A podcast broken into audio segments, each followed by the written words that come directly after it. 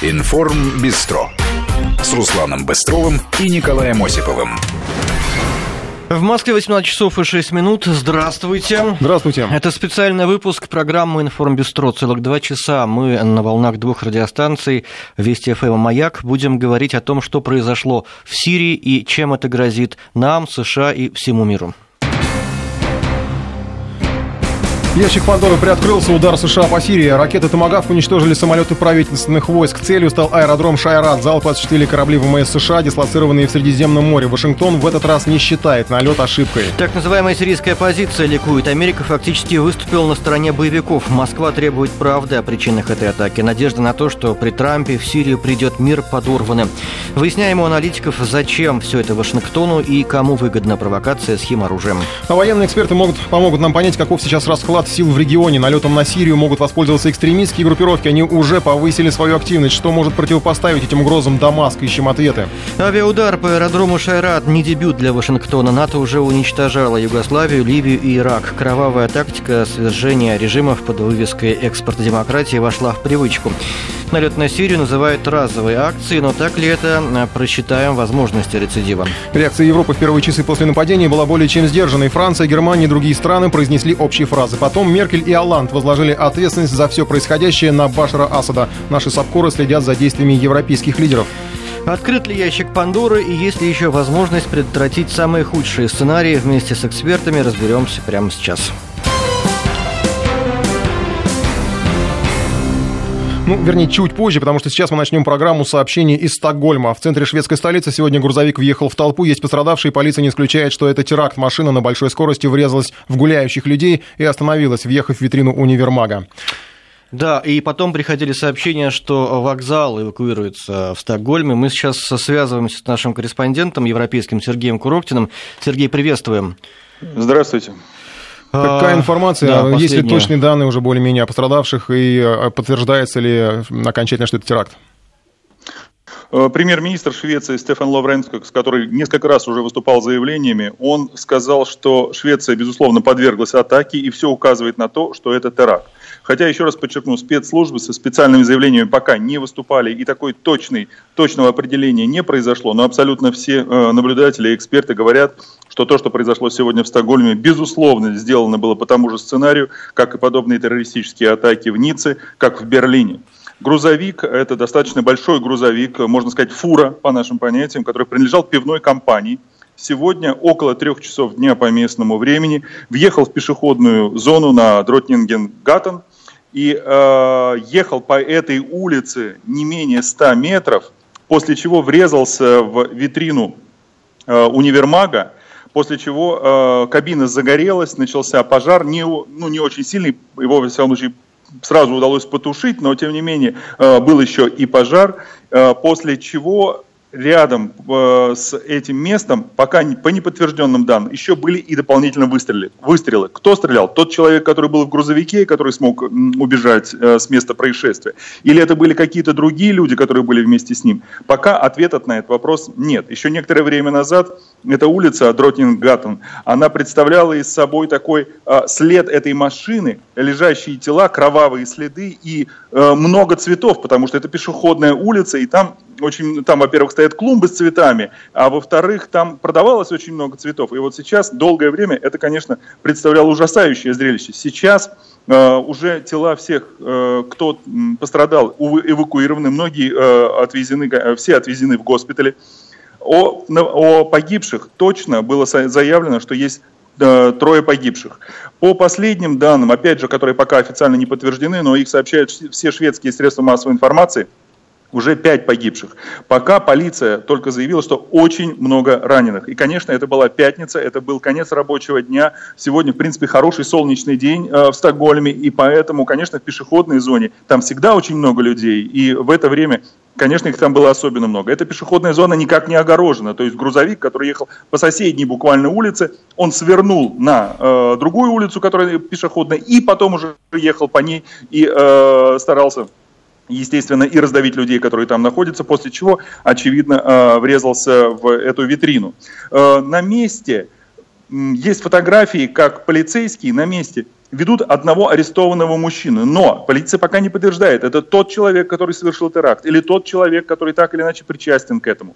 Э, это человек э, в такой, это мужчина средних лет, он в такой камуфляжной одежде с бородой. Пока о нем, что это за человек, почему его арестовали, пока никаких ну, данных Вы знаете, нет. Сергей, Конечно... по последней да. информации полиция опровергает информацию о задержании подозреваемого в наезде на людей в Стокгольме. То есть, наверное, на этот момент подозреваемых никаких нет. Видимо, поиски продолжаются.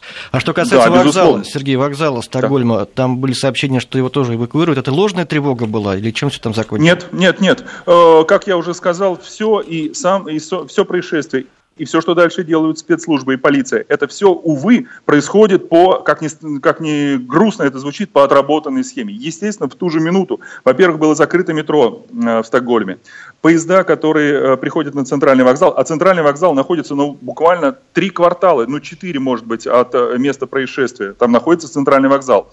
Поезда э, были остановлены на подъезде к вокзалу, были перенаправлены, а все люди были эвакуированы со своего со, с э, вокзала. Более того, был оцеплен парламент, Королевский дворец. Это тоже все находится очень и очень близко.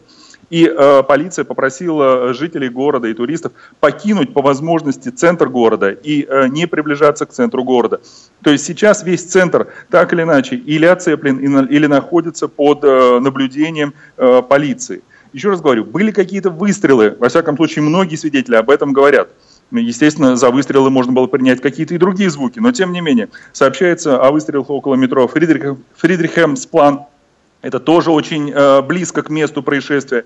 И, конечно, как это было и в Берлине, вот я, э, конечно, помню первое, что сказали нам полицейские здесь в Берлине э, после, после теракта, что мы главное хотим понять, это был одиночка или это была какая-то спланированная акция, есть другие люди, которые так или иначе ее поддерживают, и где сейчас, конечно же, находится тот человек, который был в кабине этой, этого грузовика. Ну, да. Сергей, Эти понятно. вопросы спасибо, сейчас... спасибо большое. Мы, к сожалению, ограничены по времени. Мы еще вернемся в Европу, но уже в рамках нашей основной темы. Сергей Коробчин был у нас на связи. А сейчас к событиям в Сирии. У нас в гостях э, Сергей Кислицын, научный сотрудник Центра североамериканских исследований Института мировой экономики и международных отношений Российской Академии Наук. Э, ну, Руслан, наверное, сначала, может быть, наш опрос озвучим. Да, да, давайте попробуем вместе с вами подумать вот на какой, э, над какой темой. После того, что произошло в Сирии, отношения России и США, которые вроде бы, ну, были у нас надежды, что они потеплеют, у них есть по-прежнему будущее или все, или дверь закрыта? Вы можете проголосовать в своем мобильном приложении для этого этого его нужно скачать, в зависимости от того, какая у вас операционная система, приложение Вести FM, и э, там нажать кнопочку голосования. Э, так что ждем э, ваших голосов с нетерпением. Ну, я, наверное, поясню, откуда взялось это выражение про дверь. Как раз мы зададим сейчас Сергею вопрос по поводу этой двери, потому что это цитата из советника оппозиционного сирийского высшего комитета по переговорам Яхья Аль-Ариди, такой сказал, сигнал, посланный администрацией США, говорит о том, что наши, наши интересы и наша политика более важны, важны, чем отношения с Россией. Мы закрываем эту дверь. Вот что, они действительно дверь хотят закрыть? Ну, знаете, я не был бы столько категоричен. Конечно, то, что случилось, вот, эта бомбардировка, это достаточно сильный удар для перспектив какого-то двустороннего сближения, но, с другой стороны, пока что администрация Трампа не сформировалась же ведь окончательно, и пока что она еще входит в работу, конечно, это процесс длительный, вот, и надо, я бы все таки оставил бы маленькую вероятность все-таки возможного решения двусторонних проблем, потому что пока что еще. То есть мы придёмся... напрямую не ассоциируем это с Трампом. А, вот как раз а... тоже вопрос, который навязывается. Это Трамп или это элита? Потому что всегда ну, представление, что mm-hmm. президент в Америке, он, конечно, президент, но есть еще и элиты. Ну, конечно, решение было принято Белым домом без согласования с Конгрессом, что важно, и конгрессмены отметили, что надо бы с ними советоваться, хотя они поддержали, конечно, бомбардировку. Но в целом, э, да, во всей видимости, это решение связано с администрацией президента. Вот, и во многом, я думаю, что здесь не, нужно, не нужно исключать внутриполитические проблемы Соединенных Штатов. Ну, мы помним выступление Трампа, он же объяснил свои шаги, поэтому здесь трудно ассоциировать это решение с кем-то другим. Даже если там есть какие-то подводные течения, влияние окружения, Трамп в этом обращении дал понять, что это его решение тоже. Конечно. А вы говорите, когда что дверь не закрыта, что вы имеете в виду? Как она может быть а, открыта? А во всяком случае, существуют определенные проблемы в двусторонних отношениях, и администрация, конечно, ну, в самом-самом начале своей работы высказывала идею о том, что можно их как-то попробовать решить. Российской стороной это тоже было поддержано, вот, и пока что еще не выработан какой-то механизм общения между российским правительством и нынешней администрацией в Белом доме. Ну, тут понятно, что когда мы говорим, э, дверь открыта, на двери тут должны открывать с двух сторон. Мы сейчас про российскую сторону не говорим, мы потом про нее поговорим. Мы вас, как американиста, просто спросим, а если они откроют эту дверь, стоит ли им верить? Ну, в каком-то смысле, словами Рональда Рейгана, доверяй, но проверяй. Да-да. Я думаю, что это двусторонний подход вполне может работать. Если будет возможность, терять ее, конечно, не стоит. Но будет ли она, это Надо вот понимать, что с той стороны при этой открытой двери опять может быть подвох какой-то. Ну, возможно, это же международные отношения. А вообще, э, все, ну, понятно, что мы сейчас только начинаем понимать, какой будет внешняя политика Америки, наверное, в ближайшие годы. Вот в том числе на фоне, э, с помощью вот таких событий, которые э, Белый дом инициирует в дальнейшем, стоит ли... Мы часто вот сейчас, у нас еще будет даже позже подготовлен сюжет, мы сравнивали все это и с Югославией, и с. Ливией, со всеми вот этими экспортными демократическими историями сейчас говорят как о разовой акции. А, американское, американское руководство, вот они, когда говорят, что это разовое, там были такие какие-то сообщения, но, правда, не совсем уж такие точные. Mm-hmm. Можно им верить, что это разовая акция, или это ночью опять повторится? Ну, вы знаете, в принципе, возможно, это и разовая акция, связанная как раз, как я сказал, с внутриполитическими вопросами. все таки подходит 100 дней работы администрации, они приближаются, а у Дональда Трампа достаточно низкий рейтинг по сравнению с остальными президентами для вот текущего но ну, срока это же не ради рейтинга все затеяно. Да, но вы понимаете, это ведь э, поддержано Конгрессом, у него есть большие проблемы с Конгрессом по внешней политике, ну, связанные, в частности, с Россией. Вот, это во многом работает э, в пользу администрации, добавляет определенные очки, конечно. Ну, вот это имеет Ну и еще это как бы опровергает связь с Путиным, которого постоянно пытаются приписать Трампу, да, в чем упрекают. Теперь он как бы действует самостоятельно, как бы вопреки, и это обвинение, но отчасти... Я думаю, что все равно что-нибудь придумают и может... опять что-нибудь свяжут, где-нибудь привяжут. А я еще хочу, знаете, предложить поговорить о европейском направлении. У нас сейчас на связи европейский наш САПКОР, а, потому что сегодня реакция, конечно, Европы, она была такая, ну, любопытная, достаточно а, говорили о том, что вот это Асад за все несет ответственность. Ну, она единогласная реакция Вот опять Европы. давайте цитаты дня. Власти Сирии несут полную ответственность за ракетный удар США. Генсек НАТО сказал, да? Асад полностью несет ответственность за такое развитие событий, постоянное использование химического оружия, совершение массовых убийств не могут оставаться безнаказанными, говорится в коммюнике совместном лидеров э, Германии и Франции. Э, Регин, на связи с нами? Да, добрый вечер. Регин, ну, э, как-то уточнились с позиции европейских политиков в связи с событиями в Сирии? А, ну, они на самом деле действительно такие, как вы сказали. То есть э, НАТО в 7 утра еще пресс-служба Североатлантического альянса журналистам подтвердила, что Йен Столтенберг заранее знал о готовящемся а, ударом по Сирии. Сначала пресс-служба заявила, что конкретики никакой не будет, э, в смысле комментария, но потом уже спустя несколько часов Йен Столтенберг действительно э, сделал вот это свое заявление, согласно которому, я процитирую, любое, любое использование химических оружий неприемлемо, и таким образом образом, по его словам, это вот, э, если можно так выражаться, наказание последовало. А потом э, высказался, например, шведский министр иностранных дел Марго Валстрюм. Она э, заявила, что эти удары вызывают вопросы касательно международного права. И, естественно, сегодня позиция, наверное, Швеции наиболее интересна в свете тех трагических историй, которые в последние часы в Стокгольме разворачиваются. Датский премьер-министр Ларс Люке Расмуссен сделал запись в своем твиттере он заявил, что хорошо, это цитата, хорошо, что а, любые а, э, преступления против женщин, мужчин и детей имеют свои последствия. По его заявлению, Соединенные Штаты э, дали ясно понять, что сирийский президент Башар Асад э, не будет э, безнаказанным за то, что он сделал. Это была цитата. Турция, если говорить о, не о Европе, о союзниках Соединенных Штатов по НАТО, еще заранее заявила, что а, поддержит Соединенные Штаты в, своей, в намерении совершить удар под э, Сирией. А так Реджеп Таип Эрдоган, президент этой страны, еще в четверг заявил об этом в эфире телеканала «Канал 7». Я процитирую. «А «Пусть слова Трампа о вмешательстве в Сирию не останутся просто словами. Мы готовы поддержать операцию Соединенных Штатов, если до нее дойдет дело».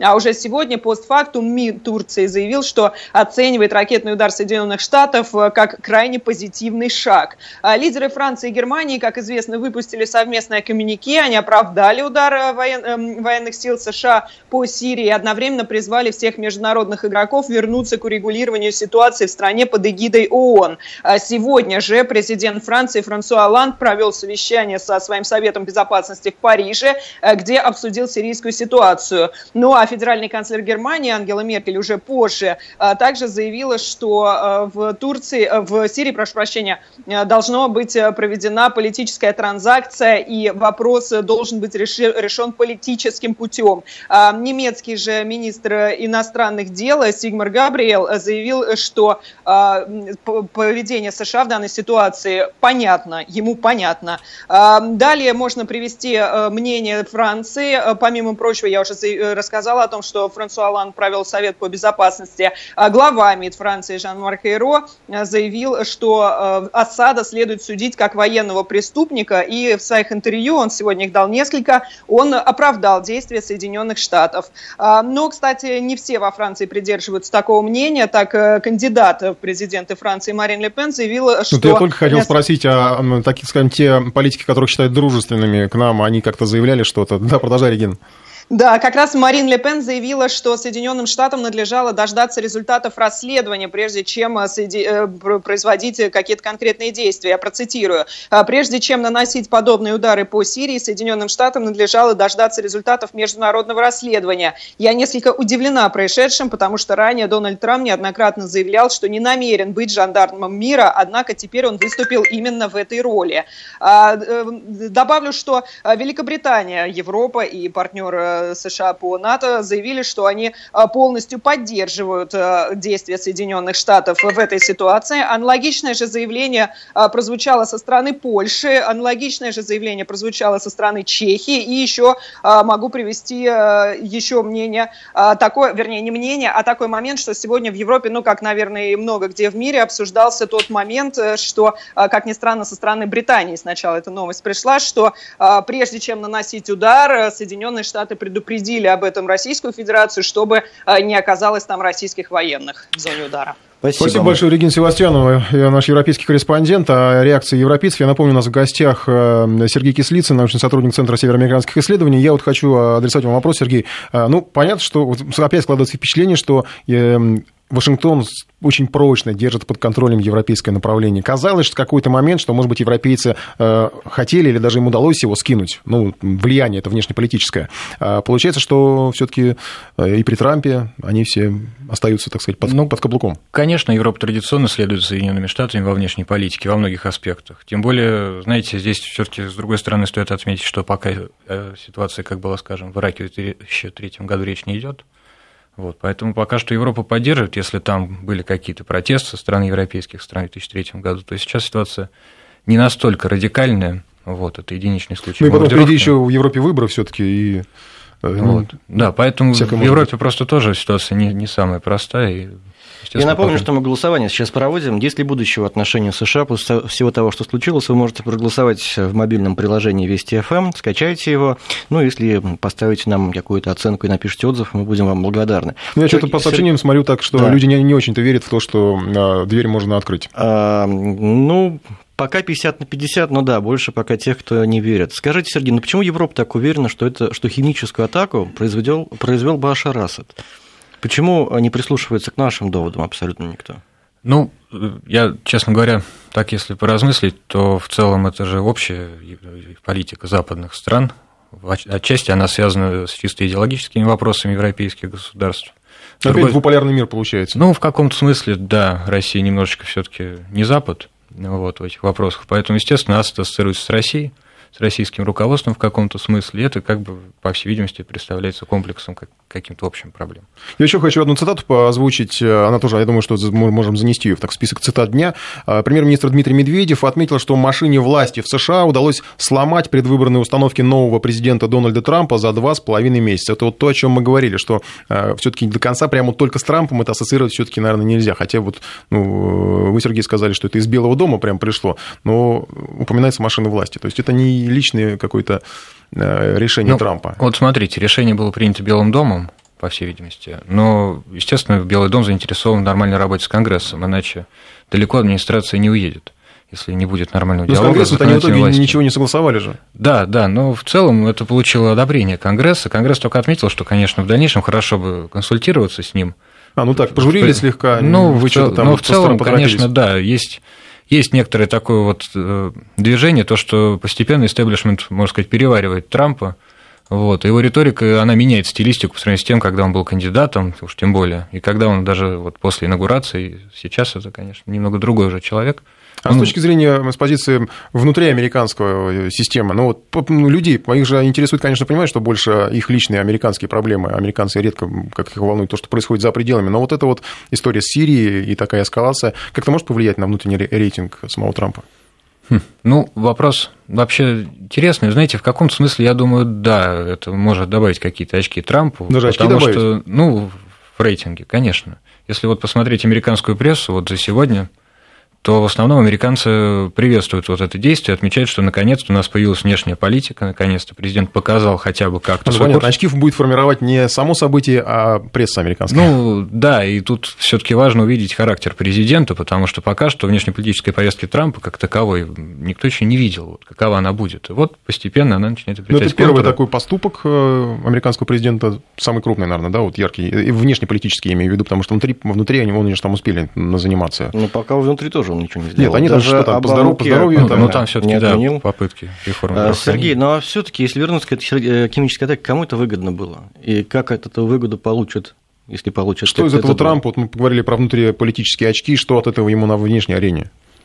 Ну, во внешней политике, вы знаете, вообще не совсем понятны мотивы этого решения, честно говоря, потому что, с одной стороны, совсем недавно Рекс Тиллерсон говорил о том, что сирийский народ должен сам определить, кто будет лидером, и вроде бы как они немножечко даже оставили идею смещения сирийского президента с одной стороны. С другой стороны, вот, вот такое вот действие, и вот, собственно, сам мотив, что побудил, он как-то это очень быстро произошло, и поэтому а может, это месть за вот э, дипломатическую победу, которая была одержана не так давно, когда э, американцы уже практически решили нападать на Сирию, э, но Россия сумела договориться и по химоружию, и по всему. Это тогда считали, что это вот победила Россия. Нет, ну это крайне... А сейчас вот мы вот, нате вам, вот попробуйте победите теперь. Это крайне неожиданная какая-то резкая месть. Конечно, понятно, что Трамп пытается Она строить... не то, что неожиданно, она, конечно, с оттяжкой такая, ну, долго ждали, долго выжидали, но я просто предполагаю. Не похоже, потому что администрация, конечно, говорила совсем другие вещи, и, ну, Трампа постепенно погасили его это желание там, ну, сближения с Россией, но подобное, это совсем уже ну, большая ну, крайность. Что, почему он передумал, мы знаем, из-за химической атаки. Он накануне ну говорил ну, да. одно, после химической атаки он резко переменился. Вот я и спрашиваю вас, кому это выгодно, химическая атака? Зачем кому-то нужно, чтобы э, вот такое произошло? Ну, пока что непонятно, что там в целом произошло. Да. Ну вот, и в чем заключалась суть этой химической атаки. Был, была ли это непосредственно атака, или это был какой-то склад с химическим оружием, который подвергся бомбардировкам, не ясно. Но то, что, в принципе, да, Соединенные Штаты попытались это использовать э, для каких-то своих целей и, в принципе, сделали это достаточно оперативно, это да, потому что, по идее, должны были пройти какие-то расследования, нужно было все это согласовать с Конгрессом, ну вот в нормальной, в стабильной ситуации. Здесь решение было принято достаточно быстро. И оно работает в первую очередь, ну, во внешней политике одна атака ничего не решит, кроме ухудшения отношений с Россией. Ну, так в целом, зато помогает найти э, какие-то пути сближения с Конгрессом во Ну и атака политике. была странная. Аэродром угу. пострадал мало, самолеты практически вообще не пострадали. Слава богу, там мы не пострадали вообще. Вот для, что какая-то демонстрация какая-то. Вот что это такое было? Демонстрация силы. Хотели бы разбомбить, разбомбили бы, но не сделали. Почему? Ну да, да, я говорю. Ну тут... да, в той же Ливии они действовали более успешно. Тут э, сколько там ракет в цель попало? Половина? Сейчас ракет было много, а практически ничего. В Ливии цель была непосредственно решить проблему с администрацией Каддафи, с правительством Каддафи в тот момент. А здесь сейчас все-таки, если э, Тиллерсон говорил о том, что, может быть, все-таки Асада, сирийский народ должен сам решить, оставить или кто там будет, вот, то здесь это все-таки я бы больше уделил внимание внутриполитическим проблемам и скорее конъюнктуре вот американской внутренней политики и вашингтонских вопросов. Паузу Мы еще вернемся к этой теме, да. Сделаем, послушаем новости, потом продолжим наш разговор. Э, напоминаю, что голосовать можете в мобильном приложении Вести ФМ.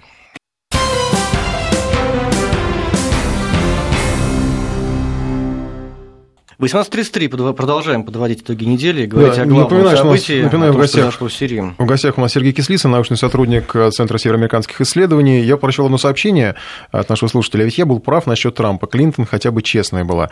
Э, я сейчас не буду их сравнивать, э, в этом плане кто из них там честнее. Я хочу Сергей спросить, мне просто это сообщение, вопрос такой у меня возник после него. А если бы Клинтон победила, этот сценарий был бы? Ну, вы знаете, предполагал, что Клинтон продолжит внешнеполитический курс Обамы, а Обама в своих подходах, конечно, придерживался немного другой тактики. он, э, в частности, настаивал все-таки на проведении переговоров, скорее, по Сирии, и сопротивлялся вот против какого-то но, решения продолж... начать... Военные действия продолжались, он, конечно, сопротивлялся, ну, да. там вроде бы как. Да, но все-таки бомбежка сирийск... сирийских военных и сирийского правительства, это, конечно, ну, не было в курсе Обамы, и я можно предположить, что, наверное, Хиллари Клинтон все-таки, возможно, продолжила бы его курс, все-таки одна партия. И ну, если бы подходы были бы, риторика, может быть, стала бы жестче по сравнению с Обамой, то, во всяком случае, о бомбежках вот так неожиданных, я думаю, вряд ли бы говорили, хотя тоже. Ну, просто если вспоминать, опять же, 13 год, когда вот уже почти, э, США, Штаты уже почти-почти все они уже объявили, сказали даже, что им э, никаких санкций ООН не надо для того, чтобы долбануть по Сирии. Uh-huh. Тогда остановили, но только при активных действиях Москвы. А тут даже остановить не успели, потому что ну, по политической э, линии сообщать ведь не стали, только по военной, uh-huh. о том, что атака будет подготовлена. Вообще-то так нормально для американцев. Да? Ну, зачем звонить, говорить, что мы сейчас бабахнем? Ну, ты говоришь, что мы остановили, тогда мы как остановили? Мы договорились о ядерном, ядерном химическом разоружении. Да, разоружение договорились. И вот сейчас новая администрация США ставит это в нам укор. Дескать, э, ну, вы же договорились о разоружении химическом, а химическое оружие там есть откуда-то. Вот откуда... Но при этом э, международные эксперты, которые приезжали туда, мы еще к химическому оружию позже, позже mm-hmm. вернемся, э, они же сказали, что 98%, там даже больше, там под, почти под 100% оружия, которое было у сирийского правительства, оно уничтожено, его нет. Соответственно, откуда оно там появилось? Это больше вопрос, конечно. Мы еще расскажем э, про это. Вы, Сергей, все-таки начали с оптимизма, что нет, дверь не закрыта. А вот можете обрисовать сценарий, как отношения России и США могут, извин... из... могут улучшаться? Да? Ну, э, мы сегодня перед эфиром вспоминали похожую такую большую ссору с Турцией. Тоже казалось тупик. Казалось все, с да. самолетом. Однако же извинились они и более-менее нормальные отношения. Вот здесь что может такое произойти? Они должны извиниться или как? Ну, вряд ли, конечно, они будут извиняться, понятное дело. Но, вы знаете, с Турцией большая разница. С Турцией у нас есть экономические связи. А с Соединенными Штатами у нас практически нет никакой торговли и серьезных экономических связей. Поэтому решать вопрос чисто политическими путями, когда обе страны претендуют на какое-то все-таки влияние в международной политике, говорить просто вот о чисто политических мотивах, это, естественно, приводит к конфронтации, тем более, что системы мышления у обеих сторон разные, подходы разные, цели разные. Вот. Экономические вопросы, наверное, ну, вот, их развитие могло бы способствовать. Ну, к примеру, Китай. Ведь Соединенные Штаты с Китаем достаточно так настороженно воспринимают друг друга с военно-стратегических там, политических но, экономически вопросов. они связаны. Но экономика настолько важна для двусторонних отношений, что она перевешивает политические моменты. Ну вот, вот. То есть нет стимулов для налаживания отношений. Абсолютно, да. Вот, вот основная проблема. А давайте я вам вопрос прям был по война возможно между Россией и США в связи с тем, что произошло в Сирии. Ведь фактически еще немножко, и они могли бы уничтожить наш самолет или убить нашего военного, и тогда надо отвечать. Ну, отвечать, конечно, как-то стали бы отвечать, я не знаю, там, бесполетные зоны или что-то, может быть, подобное. Но война, вы знаете, была и холодная война, и она показала, опыт холодной войны показывает, что конфликта можно избежать путем переговоров, особенно в каких-то крайних ситуациях. Тем более, что война между Россией и Соединенными Штатами, это понятно, результат ее понятен. Ну, да. Издержки перевесят. Но когда нервная обстановка, тут э, может, что ну, угодно. Не, ну было уже много ситуаций, когда можно было бы говорить о подобном. Угу. Это, опять же, мы вот в начале программы говорили, Югославия, да, Ливия, Ирак. У нас подготовлен такой небольшой обзор этих событий. Но а... мы-то там не были так завязаны. Мы везде, мы везде присутствовали. Настолько... Мы везде присутствовали. Вот давай а, послушаем Сергея Артемова, он подготовил эту справочку, а потом обсудим, а, возможно ли повторение этого.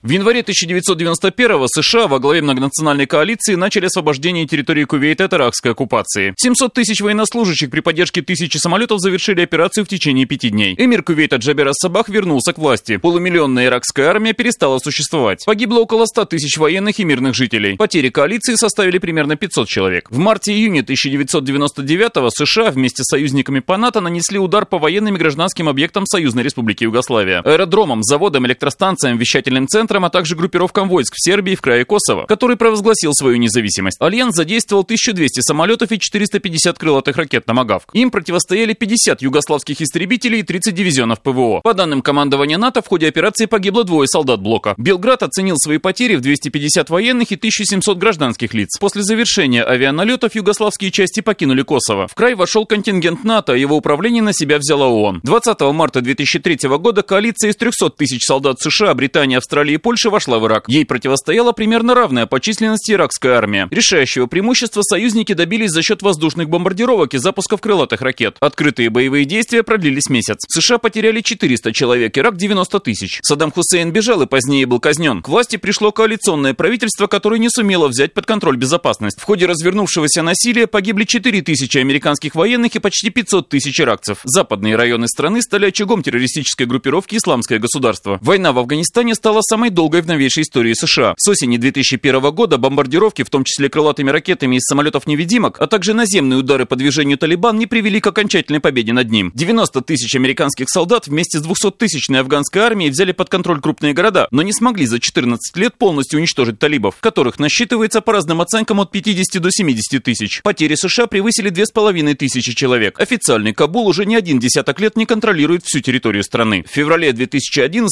вспыхнула гражданская война в Ливии. Оппозиционные группировки были поддержаны Соединенными Штатами, а самолеты 6-го флота вместе с авиацией Франции и Великобритании бомбили правительственные танковые колонны и наносили штурмовые удары по частям Каддафи, оборонявшим города. В октябре Муаммар Каддафи был убит. Повстанцы взяли власть, но не смогли ее поделить. Страна фактически развалилась. Города контролируют различные боевые группы, а в центральной части побережья обосновались ячейки группировки ИГИЛ, запрещенной в России. Именно против ИГИЛ США сформировали последнюю многонациональную коалицию. С сентября 2014-го 500 самолетов НАТО с европейских и ближневосточных баз, а также с авианосцев 6-го американского флота обстреливают и бомбят отряды и базы боевиков, прежде всего в районе Масула. Сегодня в этом конфликте впервые были применены крылатые ракеты «Томагавк». И впервые же против правительственной авиации Башара Асада. Сергей Артемов, Вести ФМ. Я еще дополню еще одну цитату дня. Это профессор истории Лунского университета Кристиан Гернер назвал американское правительство сегодня самым опасным в мире. В такой ситуации, я цитирую, правительство реагирует на химатаку, не думая о сложности общей ситуации. Это делает Трамп и его кабинет намного опаснее всех других правительств в мире. Это крайне некомпетентное правительство, показывающее полную непредсказуемость, говорит профессор. Сергей, согласны с тем, что Трамп сейчас самый опасный? А, ну, он Прям пока что просто, я бы сказал, для нас непредсказуемый. Мы пока не понимаем, какая будет стратегия администрации в ближайшие 4 года во внешней политике, и все-таки какие подходы там возобладают. Это вот и в этом, наверное, опасность, да? Да. Ну, мы вот только что послушали Сергея Артемова, что похожее что-то уже было. И э, вы уже затронули тему Ирака. Почему-то вы сказали, что вам это не напоминает Ирак. А почему? Там да, то же самое было. Помните Кольна Павла с пробирочкой, химическое ну, да, оружие, да. тот же самый повод. Не тот же сценарий реализовывается? Вы знаете, ну, Конечно, внешне это похоже на тот же сценарий, но если посмотреть на, собственно, вот развитие американского внешнеполитического мышления, в частности, республиканской партии на данный момент, то здесь можно проследить некоторую эволюцию. Меняется структура международных отношений, появляются новые э, там, игроки, в том числе там появился более прочный Китай, Россия также укрепляет свои позиции, поэтому вот однополярный мир, в рамках которого Соединенные Штаты могли действовать так, он уже, в принципе, не существует. Поэтому, скажем, если начать э, реализовывать иракский сценарий в Сирии, это придет к крупным международным проблемам. Это как раз осложнит еще сильнее, да, и так уже достаточно прохладный диалог с Россией. Китай, наверное, а что, тоже... Ну, хорошо, допустим, представим, что вот они, им все удалось, вот они развязали там полномасштабные боевые действия, все, Асада нет, что Трамп, ну и администрация от этого получит? Вот какие бонусы в итоге-то у них? Да, На что они рассчитывают? Я, честно говоря, просто здесь вряд ли могут быть какие-то бонусы. Опыт показывает, что вот эти вот длительные операции, попытки смены режимов и так далее, которые делали Соединенные Штаты... Ну, зачем же они делали все это в Югославии, в Ливии, в Ираке? Вот в Ливии, ну, пожалуйста, что там теперь бардак, зато, э, с, ну, зато нефть стала на, то, на тот момент дефицитом, и раздолбили все э, компании энергетические, в том числе и Россия туда ушла. Ну да. Ну, вы знаете, просто они же тоже все-таки делают какие-то выводы. Ну вот, они понимают, что это дестабилизирует регион. Кстати говоря, вот э, в этом смысле в платформе республиканской партии, которая вышла прошлым летом, указано, что партия отказывается от идеи смены режимов и выстраивания вот государства силовым путем заново, то есть вот от иракской тактики и от той стратегии, которая была у Буша-младшего, например. Тогда слова с делами расходятся. Да, но понимаете, у республиканцев все-таки есть вот это типичное восприятие, которое еще идет от Рональда Рейгана, мир путем силы. И вот они придерживаются все-таки силовых инструментов во внешней политике. И если они увидели там, например, химоружие, для них логичнее не созвать какую-то комиссию, а, например, провести какой-то точечный удар вот по предполагаемой цели. Ну, просто чисто внешнеполитическое мышление республиканской партии опирается скорее на силовое решение проблем. Но от идеи смены режимов они постепенно все-таки как-то уходит. Последнее сообщение на эту тему с пометкой «Молния». МИД России контактировал с американской стороной после ударов вооруженных сил США по авиабазе в Сирии. Об этом Мария Захарова заявила. Хорошее, наверное, сообщение. Да что все-таки контакты продолжаются, несмотря ни на что. Ну да, это как раз вот то, что... А то, что нас предупредила американская страна, что будет бомбардировка. Что это, о чем это говорит? Предупредила только по военной По военной, ну а как еще? Ну как, если, понимаешь, когда такие две страны а, ну, пытаются, в, контактируют вот в таком в глобальном смысле в каком-то регионе, а, мне кажется, что все таки ну, позвонить куда-то хотя бы, не знаю, в МИД, что ли, надо Или было, к нам, наверное. на радио. Ну, на радио, да, хотя бы позвонили бы. Нет, Хотите ну, мобильное приложение, Потому что ты представь, если бы наши какую-нибудь ракету запустили и что-то творилось Я, я не знаю, как это осуществляется. Нет, чтобы, бы наши запустили 59 ракет. Или недостаточно. все таки то, что контакт был, они просто это с бухты-барахта, это тоже говорит, наверное, о том, что они не хотели уж так обострить с нами отношения. Ну, если бы не связались с военными, опять же, если бы там находились какие-то российские силы, это действительно привело бы к реальной эскалации конфликта. А так они хотя бы военные аспекты как-то немножечко ну, разрядили. Ну, мне кажется, что все-таки формальность была. Они сделали это ради того, чтобы соблюсти, соблюсти формальность. Но здесь не только формальность, здесь все-таки еще вопрос о том, чтобы окончательно не испортить отношения. Я думаю, что в этом есть какая-то определенная логика. Потому что если пострадали российские военные, ситуация в Сирии ухудшилась бы значительно. Ну, э, ведь, тем не менее, и с, с меморандумом мы покончили, который вот о совместных инцидентах, да, угу. все как бы мы вот это привело, ну, что-то уж может быть хуже. Вроде бы казалось, только мы договорились как-то более или менее вместе решать сирийские проблемы, э, пусть, может быть, не совсем как бы плотно, но как-то вот бесконфликтно. А, и опять э, все порвано, все, все заново начинать. Ну да, решение такое было, конечно, с плеча в каком-то смысле, но, видите, американская сторона постепенно говорит о том, что вот там, режим полетов в Сирии нужно как-то поддерживать, еще что-то. То есть, э, в принципе, какой-то небольшой откат опять наблюдается. Это вот было одноразовое решение, поэтому ну, похоже на него. И теперь есть какая-то, ну, медленно, есть намеки на то, что, может быть, попытаться ситуацию хотя бы как-то стабилизировать и не, при, не привести к ее дальнейшей эскалации. То есть сейчас в ближайшее время от Белого дома стоит ждать такое, ну, более-менее э, благостного поведения? Ну, в каком-то смысле, возможно, да. От Москвы чего ждать? Ну, от Москвы посмотрим. Вот здесь это ведь принимается решение в министерствах, в правительствах. Как, как они расценят ситуацию, каждый со своей стороны. Посмотрим. Тут пока я бы не стал торопиться с предположениями. Ну, вообще выглядит все, конечно, как эмоциональное решение. Если бы я ну, немножко не представлял, как политики устроены, я бы просто сказал, что человек ну, психанул и вот так сделал. Но наверняка же так не Ты бывает. Про что? Про... Ну, про решение Трампа вот, э, нанести этот а, удар. У нас уже сообщений много на этот счет. Вот ну, но, с так, но, так же не быва... но так же не бывает, да. Все равно это же решение обсуждается. Это не может быть эмоциональным решением. И хочется понять стратегию все-таки. Вот они это сделали, дальше что они хотят? Стратегии нет. Е- был повод то нанести... Есть, то есть эмоциональное решение? Оно, очень... знаете, может быть просто достаточно быстрое решение, такое тактическое скорее. Вот опять же для внутриполитических целей, например, есть вроде бы как прецедент. Там произошла какая-то атака с химическим оружием, или, ну, в общем, его наличие там было, оно отравило какое-то количество людей, есть жертвы. Можно нанести удар, это поддерживается Конгрессом, это поддерживается республиканской партией, с которой по внешнеполитическим вопросам расхождения Трампа существует. Это, опять же, показывает, что с Россией, видимо, Трамп не очень собирается сближаться, это, опять же, разряжает отношения, ведь его заявление о том, что, вот, скажем, снять часть санкций в обмен на подписание там, договора о сокращении вооружений, что вот он говорил в самом, самом начале своего срока, привело ведь, по сути, к обратному результату и практически к тому, что Конгресс начал заниматься вопросом кодификации существующих санкций, их закрепления, чтобы администрация Трампа не смогла сделать это в одностороннем порядке. А тут это показывает как раз, что вот с Россией сближаться вроде никто не планирует. Опять же, силу президент проявляет, и характер у него есть, и значит, он как-то может действовать э, в республиканском стиле.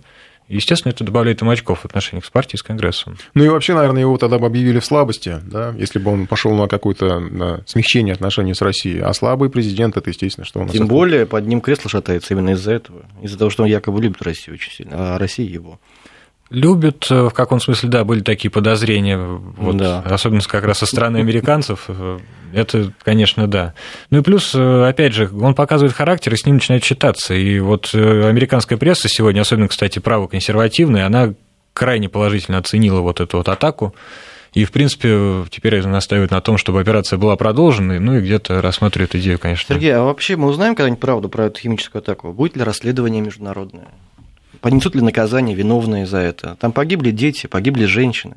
Ну, в идеале, конечно, расследование должно быть проведено, но здесь я вам ничего не могу сказать. Зависит от того, кто будет проводить расследование. Я еще сейчас вот сообщение с лент агентств. В Женеве проходит сейчас созванное по просьбе России заседание группы по прекращению огня в Сирии. То есть, наконец-то они э, пошли на этот призыв. А вот эти вообще все выяснения отношений в ООН, вот именно на этой трибуне, оно какое-то значение для Америки-то имеет, потому что они же всегда как-то, ну, отмахивались от всего этого.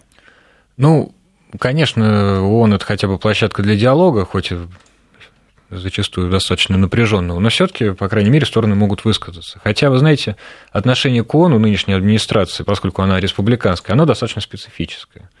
Республиканцы э, так достаточно весьма скептично воспринимают Организацию Объединенных Наций. Они полагают, что вот они, Соединенные Штаты, делают наибольший взнос в бюджет – и за эти за свои же деньги они должны слушать про то, как, э, скажем, там какая-нибудь даже сирийская или ливийская страна выступает с докладами об ущемлении прав человека в Соединенных Штатах. То есть они платят деньги, не могут решить свои внешнеполитические вопросы, но зато получают достаточно критики по темам, которые они как бы считают их не касаются, к ним не относятся.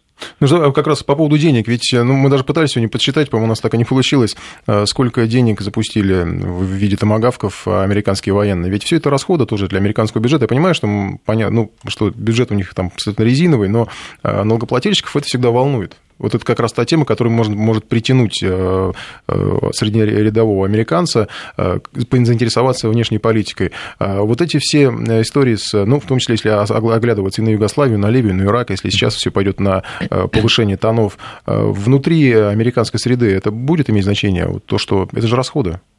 Ну, во-первых, это расходы, во-вторых, американцы все-таки такая нация, которая на самом деле, ну вот я про простого обывателя, они не очень-то настроены каким-то военным действием и так далее. Ну вот, Ирак они достаточно тяжело переживали, и это во многом подорвало репутацию администрации Буша. Ну вот, у них вообще есть такое понятие, как вьетнамский синдром, как раз после Вьетнама Соединенные Штаты сильно поменяли внешнюю политику, во многом из-за внутриполитического фактора, вот, и каких-то протестов. Но, с другой стороны, знаете, ну, Томагавки запустили, их тоже нужно обновлять, если так подумать. Потому То есть что... просто от старого барахла избавились? Ну, я, конечно, не берусь так говорить. Ну, каком... военным экспертам виднее, да. Да. А, да, на самом деле, хорошее замечание по поводу того, что э, все это вредит, конечно, внутриполитическому рейтингу, мы уже о нем говорили. А, а нет ощущения, что сейчас просто Трамп, он только вот все, он только вступил в полномочия фактически, он сейчас может творить вообще что угодно, потому что, а, когда подойдет время к концу срока, там же он может быть совсем другим, опять же.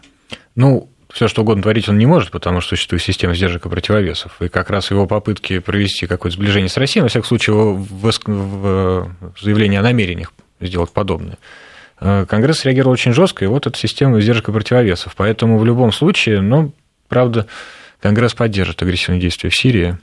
Это вот сегодняшний случай как раз является примером этого. Итак, если будущее в отношении России и США после всего того, что было, голосуйте в мобильном приложении, могу уже сказать, результаты они устойчивые, хотя и близкие друг к другу. А, да, считают 52%, что будущее есть, а что будущего нет, считают 48%. Почти 50 на 50. Тут действительно, наверное, пока трудно сказать. Пока ну, вот все горячо настолько. Это говорит как раз о неопределенности во многом, потому что понимание того, как будет выглядеть внешняя политика Трампа, пока только вот формируется. Ясно, что, скажем, э, администрация изолирована вот от неоконсервативной части республиканской партии, которая как раз инициировала операцию в Ираке. И отношения там не очень хорошие, и неоконсерваторы вообще во многом находятся в оппозиции к Дональду Трампу. Вроде бы как говорили, что, может быть, сторонники реализма во внешней политике как-то начнут оказывать влияние, то есть более рациональных таких подходов, но пока не очень понятно, кто все-таки там возобладает. До сих пор не ясно. Вот смотрите, интересно, ТАСС подготовил э, такую подборку, как менялась позиция американцев э, вообще на взгляды на Сирию, а не американцев, а именно Белого дома. Э, в 2011 году еще, когда там начались массовые протесты, США поддержали оппозицию, потребовали проведения демократических реформ, ну и призвали Асада начать серьезный диалог значит, с этой самой оппозицией. В начале августа 2012 года, тогда еще был президентом Обама, подписал распоряжение, разрешающее ЦРУ, ЦРУ оказывать помощь сирийским мятежникам. Ну, уже понимаете, да, то есть если они тогда просто призвали, тут как бы уже такое сотрудничество пошло по линии э, спецслужб. В декабре 2012 года признали национальную коалицию оппозиционных и революционных сил э, в качестве законного представителя народа Сирии. Опять же, такой внешнеполитический шаг. Это вот все идет по нарастающей. К лету 2013 года позиция претерпела изменения. Там это как раз вот был тут химический конфликт. И, кстати, я так немножко проанонсирую, когда было использование химического оружия, очень много было подозрений и утечек в СМИ, что это же сам Вашингтон и инициировал вот эту вот химическую э, историю с использованием химического оружия там, при помощи Катара и саудитов. Мы еще к этой теме вернемся в следующем часе, расскажем э, и процитируем э, документы. И к чему это привело в 2013 году? Барак Обама заявил, что принял, принял решение нанести удар по Сирии. Вот, пожалуйста, да, мы, как началось все с поддержки оппозиции, потом все по накатанной, все дальше и дальше. Если просматривать эту диаграмму, получается, что и тут Трампу, тут он начал, и что, и куда это все-таки пойдет как-то по эскалации? Ну, понимаете, когда Обама вот проводил свою внешнюю политику в Сирии, вот на тот момент, там все-таки не было России еще пока что. Сейчас Россия там присутствует, и это, естественно... Россия имеется в виду в вооруженном виде. Да, есть, естественно, вооруженные силы наши, ВКС наши России там... находятся в Сирии. Естественно, это, в общем-то, и есть гарантия того, что пока что президент Асад находится у власти во многом.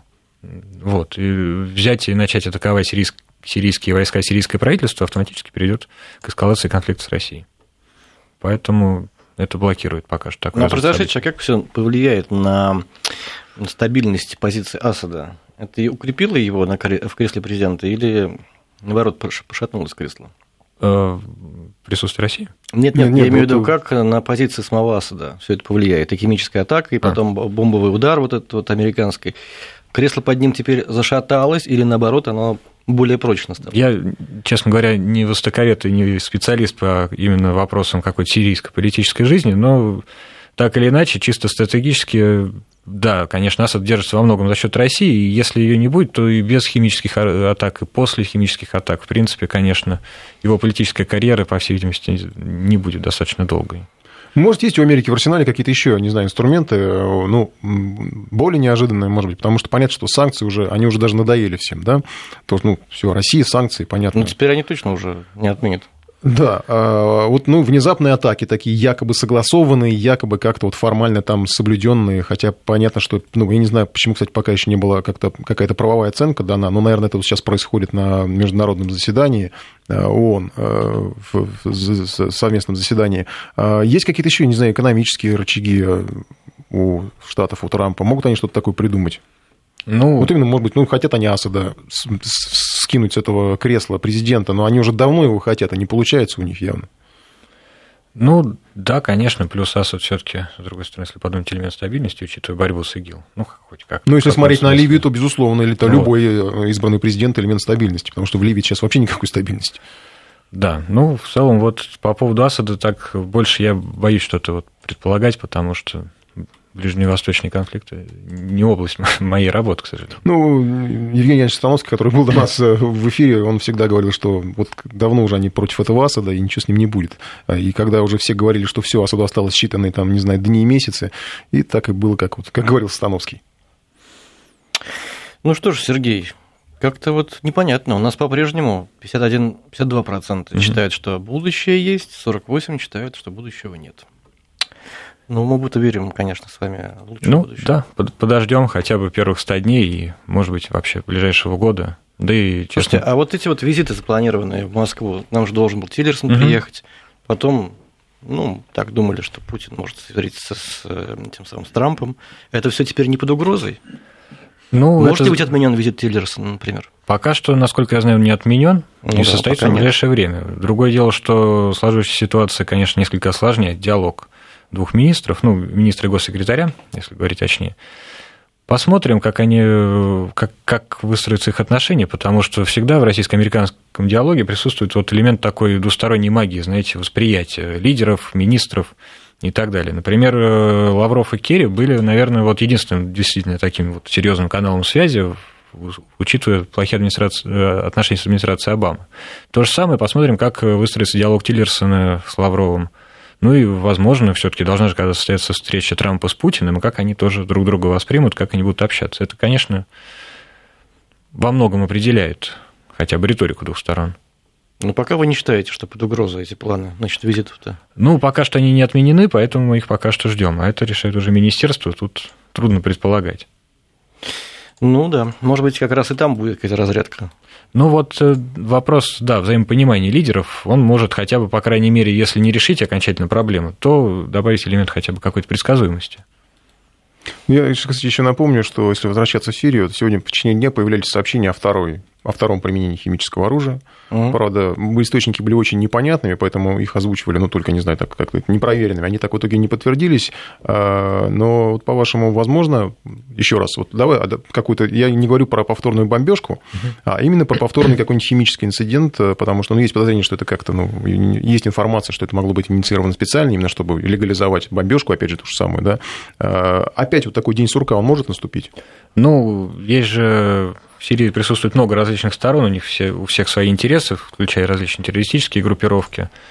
Конечно, нельзя исключать элемент каких-то провокаций и попыток, может быть, э, создать прецедент какой-то очередной химической атаки, и заодно проверить администрацию Трампа, дать ей возможность, может быть, нанести еще удар. Но сделают, сделают ли это они, это, конечно, вопрос тоже непонятный, равно как и вот эти провокации, это все не проверено об этом говорить. Надо крайне осторожно. Спасибо вам большое. Сергей Кислицын у нас в гостях был научный сотрудник Центра североамериканских исследований Института мировой экономики и международных отношений Российской Академии Наук. Спасибо вам большое. Это специальный выпуск «Информбюстро», который не заканчивается. Вернемся в следующем часе. Будем обсуждать произошедшее.